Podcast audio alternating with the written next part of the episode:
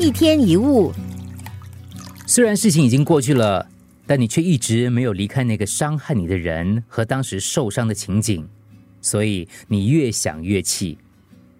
你说你永远也忘不了，因为那个人实在太过分。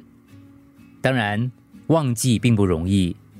我们的心宁可相信，只要气他、恨他、羞辱他、指责他、定他的罪，至少能够让自己好过一点。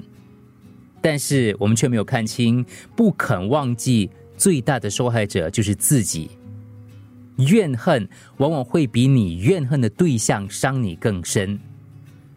对方也许只伤害过你一次，但是你在心里一而再、再而三、反复的想他，想着好像已经被伤害过千百次，满腔的恨意只会让你更想起那件事，更想到那个人，不是吗？《基督山恩仇记》这本书当中有一段话说的很有道理：仇恨原本是盲目的，愤怒则会使人丧失理智。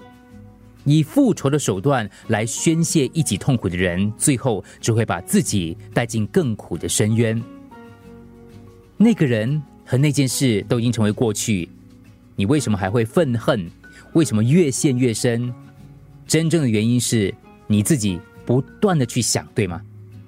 为什么要这样折磨自己呢？很多人在心里堆积很多怨恨，就好像那个是宝物一样，把别人伤害自己的事。每一件都放在心上，有事没事拿出来浏览一番，这不是自讨苦吃吗？为什么你要去想？有什么好想的？他都已经伤害了你，难道你还要念念不忘来凸显他的重要，来显示他在你心目当中的地位吗？生命会得到什么，决定于你注意什么。如果你平常想的是一些讨厌的人和事，你怎么可能开心呢？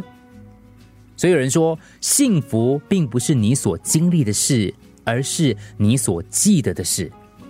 如果你总是记一些不好的人跟事，你怎么可能过得好？怎么可能会幸福快乐呢？